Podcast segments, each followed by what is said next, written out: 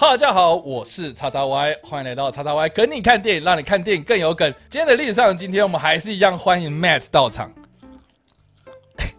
你可以不要在我的节目上面吃洋芋片吗？今天要讲非常严肃的东西。是，今天是二零二零年的五月二十号。今天的历史上，今天要带大家回顾到一九四九年的五月二十号。台湾开始实施戒严。台湾省戒严令呢，它的正式名称其实是台湾省政府台湾省警备司令部告诫第一号。当时呢，是由台湾的省政府兼警备总司令陈诚呢，在五月十九号当天颁布宣布呢，在五月二十号凌晨零点零时开始呢，台湾省全境实施戒严。那其实戒严令呢，在整个哦中。中华民国的这个广大的疆域之下啊，因为当时经历了国共内战嘛，所以其实，在比如说呃新疆啊或者是什么地方，其实就已经开始陆陆续续实施了戒严令。那台湾省呢，其实是到五月啊，就是一九四九年的五月二十号的时候才开始实施戒严，直到一九八七年的七月十五号为止呢，总共经历了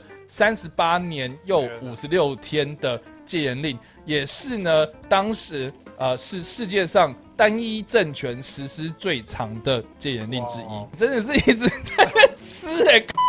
有关台湾实施戒严这件事情呢，其实不只是电影啊、电视剧啦，啊各大的影视作品其实都有在探讨这件事情。但是我想呢，最有名的应该是去年台湾上映的国片《返校》这部片子。这部片呢，它是由同名的电玩改编而成。那我相信呢，Max 应该有玩过他的电玩吧？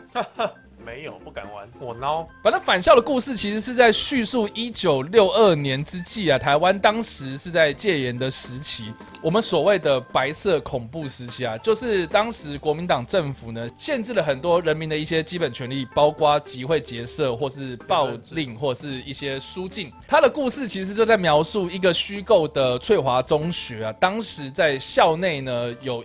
一两个老师呢，组织了一些学生，组织成读书会，在读一些当时被政府所颁布禁令的一些书籍。这本书呢，其实在当时也不是什么很亲共思想很浓厚的书籍啦。它基本上在电影里面所呈现的这本书，呃，名字叫做《飞鸟集》，也就是哥泰尔的一个呃非常有名的诗集啊。那因为翻译《飞鸟集》的这个翻译者是鲁迅呐，鲁迅大家应该知道，跟国民党非常的对立的一个翻译者，所以呢就被当时被列为禁书啦。但是呢，返校的故事原型其实是根据一九四八年。二二八事件之后呢，基隆中学的校长钟浩东，他在基隆中学里面呢，组织了类似读书会，当时呢被称作是台湾省基隆市工作委员会的这种，算是由中国共产党地下支持的这样的组织。他们在学校里面呢，暗自印制了《光明报》这样子的刊物，并且呢，他们在半夜的时候呢，利用这些志工发放的方式，广发到全台湾各地。结果呢，非常的不幸啊，一两个志工在发放的的过程之中被抓到了。但当时呢，这个钟浩东校长为了保护学生，其实做了很多令人非常感动的事情呢。好了，如果想要知道有关返校背后的光明报事件的话，我有做另外一支影片，请大家点选左上方的资讯卡。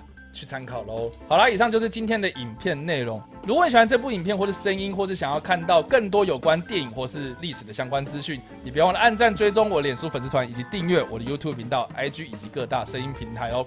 我是叉叉 Y，这位是 Matt。我们下次影片再见，拜。